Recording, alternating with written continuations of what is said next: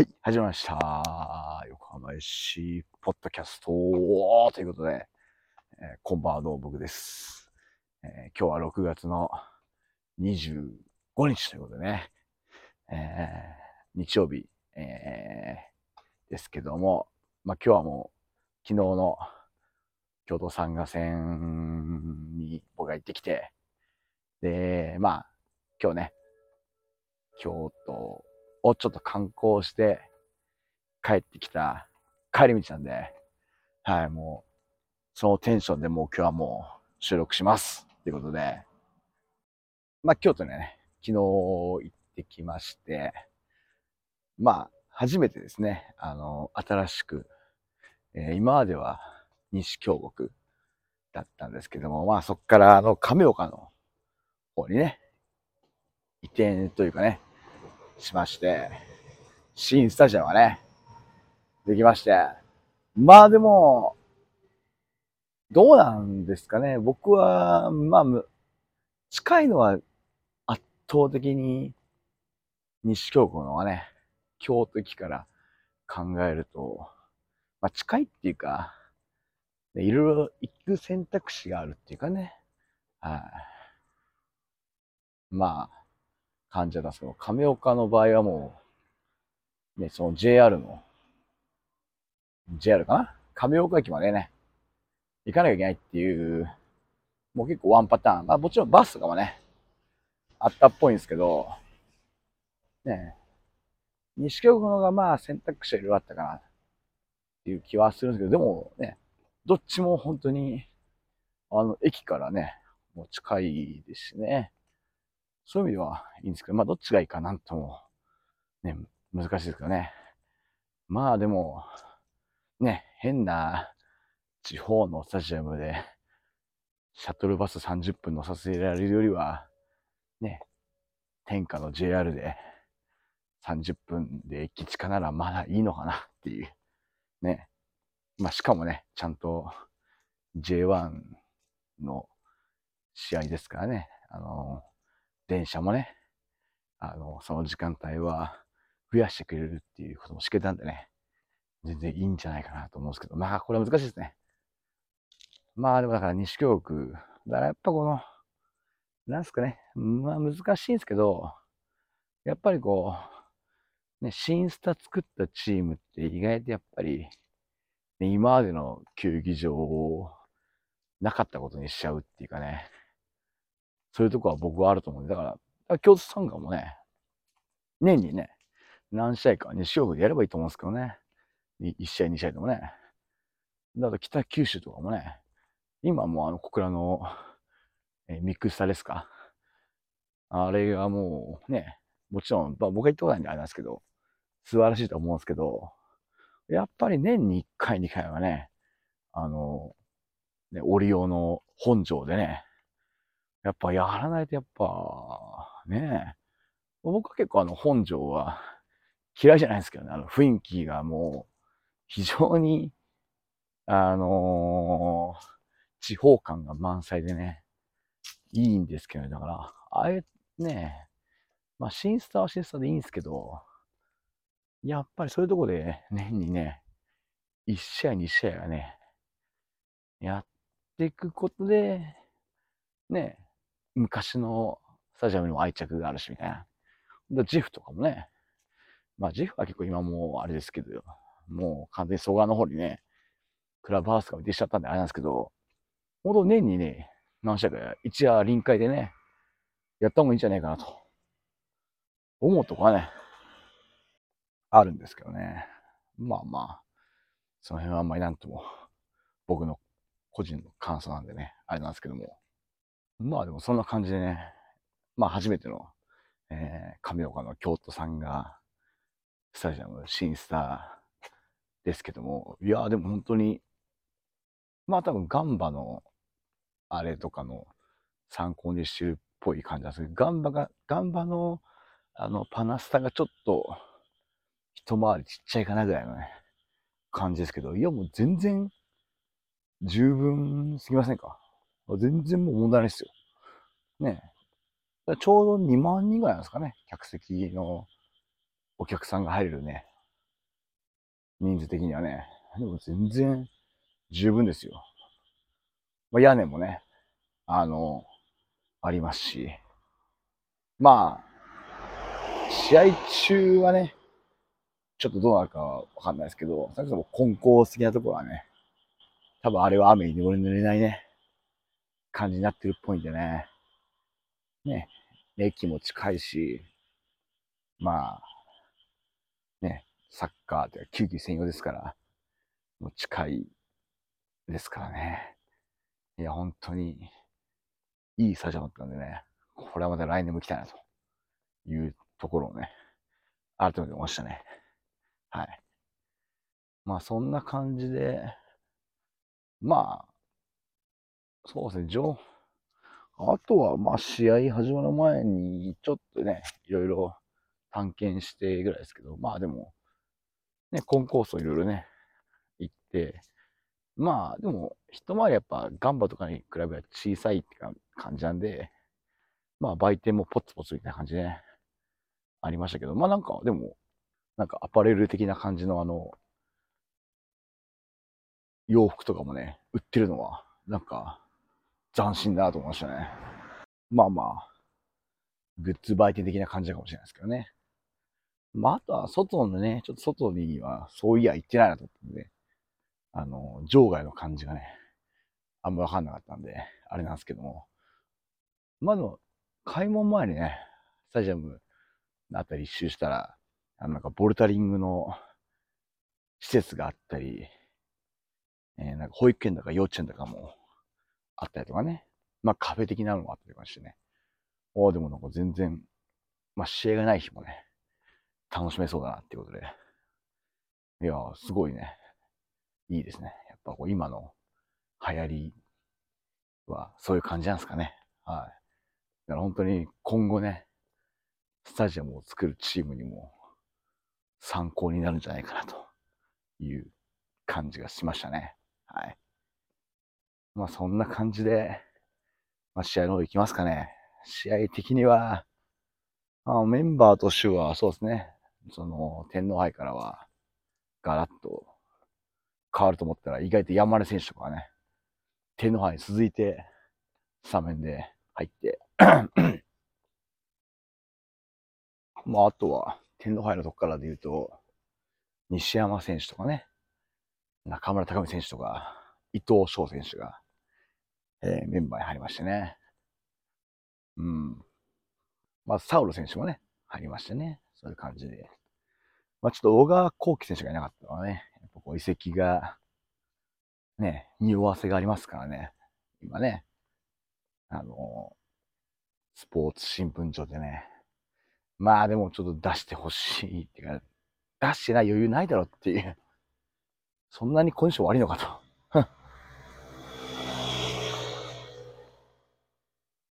いう気もしますけど、まあね。まあ、ほぼ移籍が決まった選手を出すのは難しいとかなんですかね。わかんないですけど。はい。まあ、そんな感じで、試合始まりまして、まあね、ゲーム的にはね、前半からね、まあ、京都の方もそんなに、ね、やっぱり調子が良くないですから、なかなかね、お互いチャンスは作れないっていうとこあったんですけど、まあ、まあなかなかね、前半、チャンスなかったですね。本当になんか、まあピンチも、そんなになかったですけど、なかなか前半はね、チャンスつけずに進んで、まあ前半のハイライトはもう完全にあれですか。もう40何分ですか結構ね、アディショナルタイム近いところでね、えー、ちょうど横浜 FC ベンチというかね、まあ選手が、を、まあ、ちょっとメインスタンドね、あの、まあ、西側的な感じですかね。あの、メインスタンドのこう、横のところで、え、ウォーミングアップをするわけですけども、まあ、ちょうどそのエリアぐらいでね、まあ、横浜 FC の、えー、から見る左サイドか、の奥のところでね、えー、まあ、サイドの攻防で、まあ、どう考えても、僕から見たらというかね、まあまあ、皆様、ホームのね、皆様が別としてもね、まだ逆にメインスタンドから見てる人からしてもなんかわかんなかったかもしれないですけど、少なくとも、まあ、ゴール裏にいた僕から見たら、完全にそのサイドの攻防っていうかね、そこで、京都の選手に当たって、スローになったタッチが終わったんで、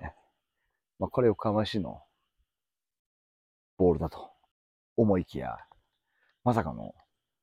メインスタンド側の、えー、腹心が、京都さんがボールにこうフラッグを出すわけですね。まあ、それでまあ、まあ、ゴールラは結構、まあ、わーわー言うわけですよ。で、またね、またしかもその、ちょうど控えの選手がね、アップしてる目の前ですから、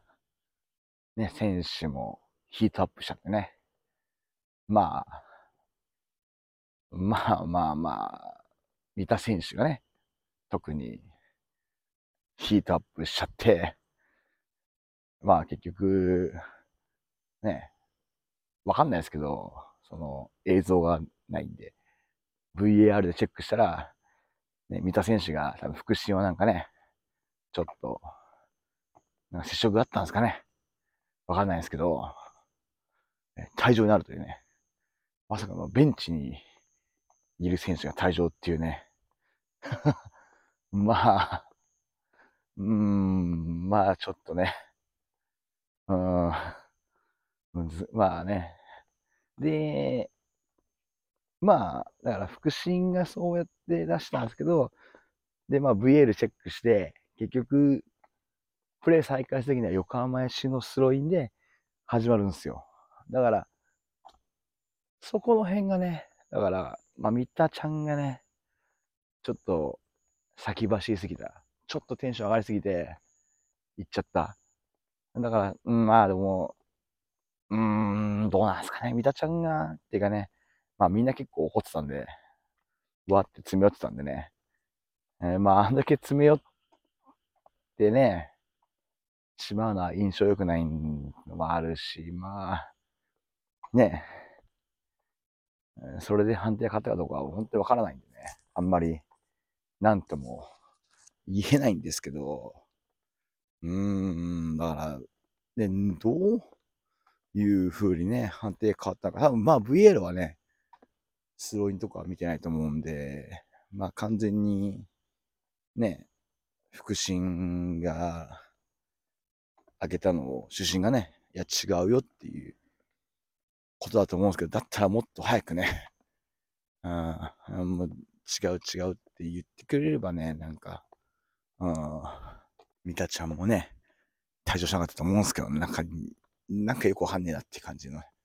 うん、なんか、なんかどっちも下手くそなんかな。ねえ、しかもなんかまあ、まあ、まあね、まあ、ゴールは、まあ、なんていうんですかね、これはまあ、語弊が、語弊があるっていうか、なんかいろいろ難しい言い方っていうかね、はっきり言っちゃいますけど、ね、もうゴールがね、その判定に起こるのはわかるんだけど、もう選手がね、あんだけ怒っちゃね。しかも、ね、三田ちゃん、ねえ、まあ、まあ、まあ、若いというか、ね、年齢がどうとかって言ったらまだ良くないんだろうけど、まあ、ね、チームとしてはやっぱこうベテラン的な立場じゃないですか。今のね、横浜市の立ち位置的には、三田ちゃんの。はい。まあそういうちょっとベテラン的な立ち位置選手がね、まあああいう若い、まあプレーっつうかね、あれをやられちゃうと、まあね、なかなかチームとしてはきついなっていうのは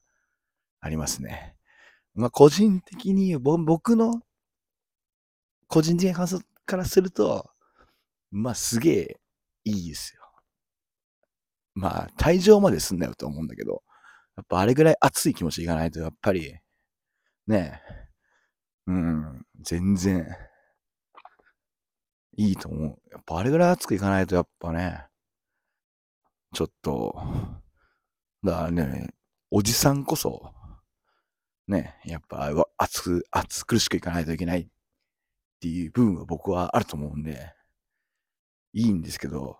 まあ、多分普通のね、普通のっていうかね、冷静に見たら、いやね、もう、それこそキャプテンマークを巻くような選手がね、ああいう感じで、退場になってしまうとね、まあ厳しいなっていうのはありますからね。まあ、これでもちょっと本当にでも、ね、それでね、なかなかプラン的にもね、難しくなってしまった試合だったんでね。まあ結局は、結果論ですかね、その辺はね。まあこの辺はもう本当に本人にはね、本人もツイッターで書いてましたけどね。まあ反省というかね、まあでも、ね、そこで変にね、萎縮してもらっても困るんでね。もうその暑苦しい感じでね、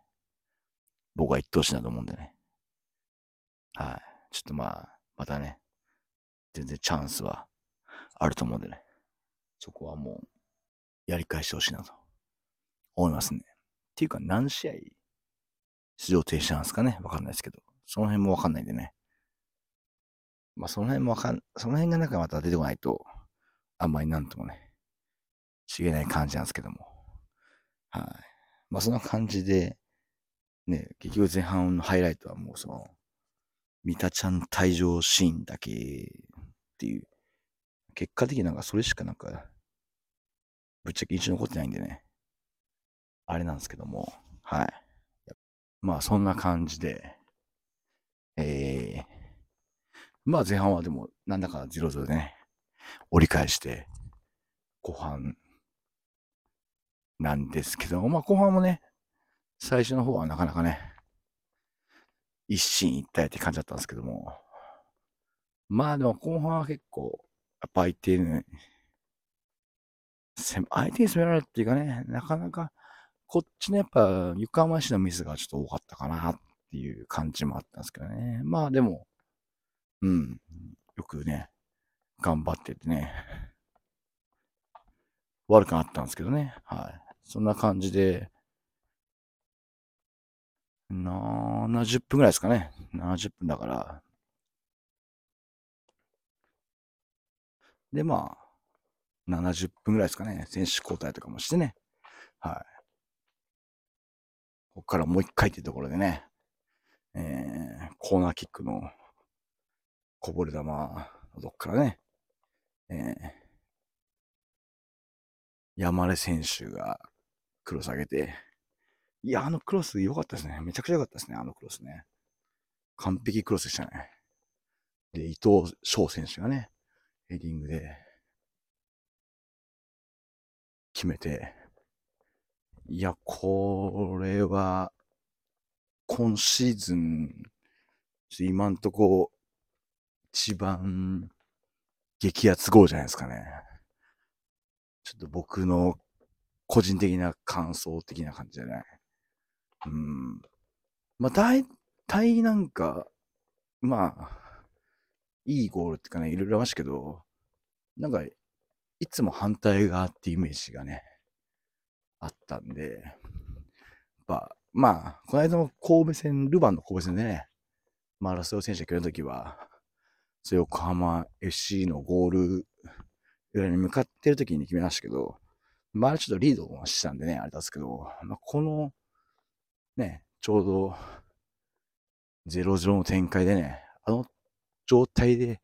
横浜 FC 側のゴールにね、決めるって、あんまり今年曲ないん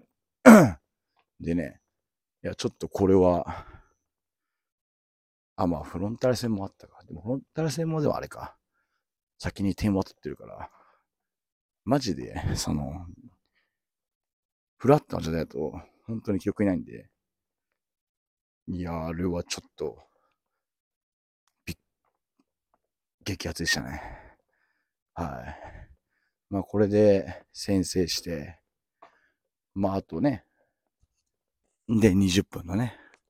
アディショナルタイムっていうとこだったんですけども、まあ、こっからね、まあ、京都の方はね、まあ、1点ビハインドってことなんで、ね、フォワードの選手をね、バシバシ入れてきてね、まあ、攻めてくるわけですけども、まあ、結局ね、そこを、最後は、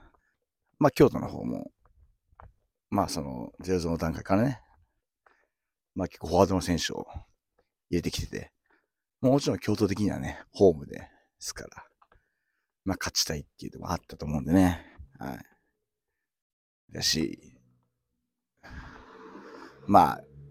い、一点先制されたことでね、なおそらやっぱり前がかりっていうかね、そういうとこがあって、まあ、完全にね、圧にね、負けましたね。は、まあ、パトリック選手とかね、もう、あそこのね、とこにね、まあ、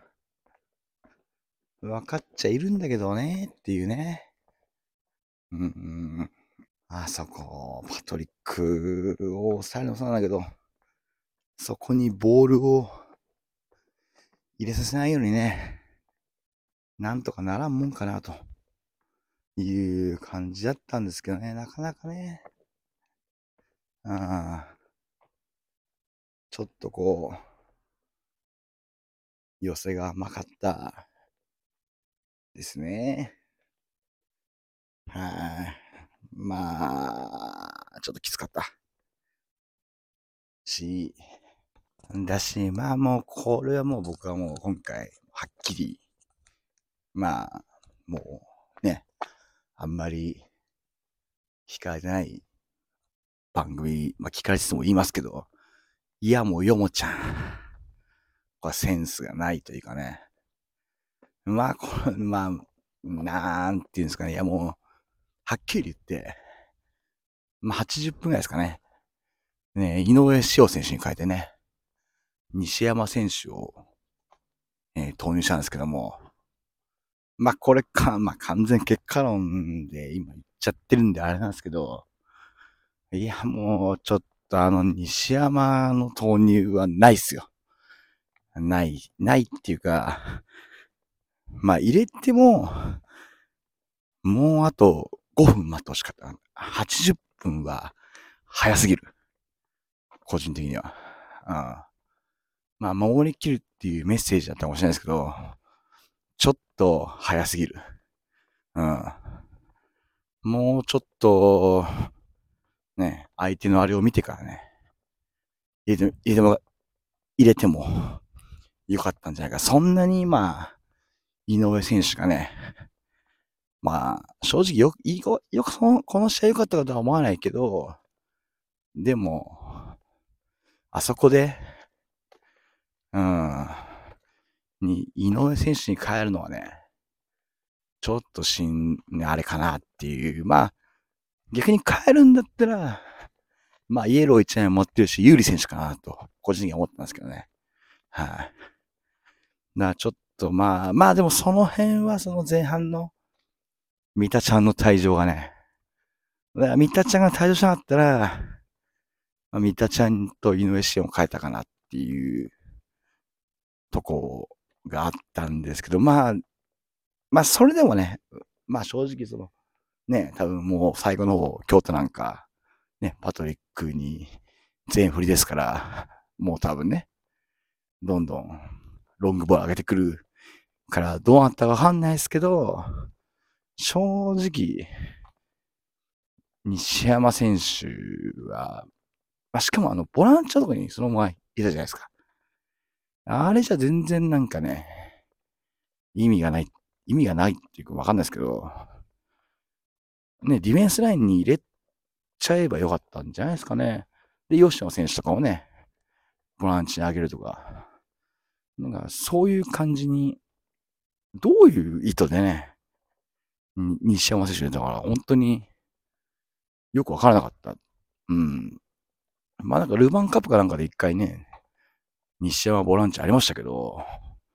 その時も全然なんか、機能してるとは僕は思えなかったし、いや、天皇杯の、ね、試合もね、いや、ぶっちゃけ、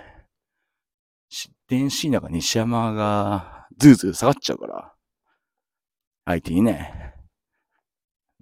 ドリブルで行かれたんじゃないのっていう。とこもあったんでね、あん、まあだからそういう意味では、だから本当にね、うーん、まあ結局その、80分以降ね、逆転するわけなんですけど、横浜市的には。今もすげえなんか、いろいろはしょってもう言っちゃってますけど。本当にちょっとだから、まあわかんないです。結果、まあね、もう結果論なんでね、僕も結果論でしか言ってないんで、あれなんですけど、いや、僕だ、まあ、もうとこれはもう、もういいです。こういうね、場なんで、もう僕だったらっていうことを全面おっしゃいますけど、もう今回はもう、マジで、受け入れがたいんで、僕だったらもう西山、まあ、西山しかいないんですけど、はっきり言って、あの、ね、三田ちゃんがもう出れないんで、だけど入れるならもうあと5分、85分以降だったね。うん、まあそれで、どうなったかわかんないけど、うん、だし、もう井上選手は、あの試合に関しては、絶対変えない。もうだってボールを、ね、持てる選手が、あの段階、井上選手しかね、ねまあ、ゆり選手とかもね、まあ、ボール持ってるやどちらかというね、こう、ね、守備的なっていうか、チャレンジする、ボールにチャレンジするイメージなんで、だから、ボールを持てるっていう意味の選手では、もう三田選手と、井上選手、あの、ボランチのとこではね、しかいないんで、で、三田ちゃんがもう出れないってなってしまったら、もう井上選手はもう、あの試合90分、もう疲れ、まあ、怪我とかしたらまた別なんですけど、あそこはもう頑張ってもらうしかないと。いう感じだし、西山選手を入れるにしても、あのボランチ募集じゃなくて、もうディフェンスラインに入れてしまって、まあそれこそ放爆的な感じでね、まあ西山と、まあ岩竹選手、で、吉野選手、マテウ選手、もう、4バックみたいな感じでね、もう、やるっていうぐらいにした方が、良かったんじゃないかなと思うんですけど、まあ、こう、結果論なんで、まあね、なんとも言えないですけどね。はい。まあもうね、ちょっと負けちゃった試合、やっぱこういうね、非常に、いろいろああだこ言ってしまうんでね。はい。まあでもほんとね、横浜市的にはね、いや、順位の近いチームに対してね、もう先制してね、めちゃくちゃだったんで、これを逆転負けされるってのは、もう完全に受け入れがたいんですけどね。もう、ちょっと、こういう試合やってちゃ、きついぜっていうのはあるんですけど、まあまあ、まだね、効果不効果、一応17位なんでね。最下位ではないんで、はい。もうそこをね、心の拠り所にしてね、頑張っていくしかないんで、まあまたね、しかも次の試合ありますから、えー、復調してしまったと言いますかね、ガンバ大阪なんでね、はい。なんとか、難しい相手だと思うんですけどね。まあでも逆にね、あの、ああいうガンバンもね、今もう、ちょっと、ちょっと上り調子で、ね、浮かれたところがあると思う、と、浮かれたところはね、あるんじゃないかなと思いますね。そこをね、その隙をつければいいかなというとこですかね。はい。そんな感じでちょっと、もう今日はもう、ね、遠征帰りで、あんまなんか、テンションが高いのか低いのかわかんないですけど、ちょっと言いたい放題したんでね。しっかり編集して、まあでも、あんまカットはしないんでね。はい。もうめちゃくちゃムカついてるんで、受け入れがたい配信なんで。まあでもね。でもまあ、その僕が思ってる以上に多分選手がもっと思ってると思うんでね。まあでもそのね、気持ちは多分、その選手の思いはね、来週、また三つ座でね、ぶちかましてくれると思うんでね。はい。もうそこに期待して、はい。多分まあ僕がもうね、こうやって思ってことはもう選手はもうみんな思ってると思うんでね。逆に選手の方がね、もう来週こそやるぞという気持ちには絶対なってると思ういますんで、なっててもない今日もあるんですけど、はい。まあそんな感じでね。まあ次、頑張ってもらいましょう。ホームなんで。はい。ということで、えー、次、横浜市の次の試合は、7月の1日。あ、もう4月ですね。はい。えー、ガンバ大阪戦ということでね。いや、もう後半戦、一発目のホームゲームということで、ね、えー、まあこれ、終わると1ヶ月ぐらいね、ホーム戦もないんでね。ぜひ、皆様、えー、スタジアムで応援いたしましょう。ということで、ちょっともう家着いちゃったんでね。はい。で、まあいい時間なんで、僕も早く寝てね、また明日からの日常に備えたいなと思います。はい。ということで、また次回お会いいたしましょう。さよなら。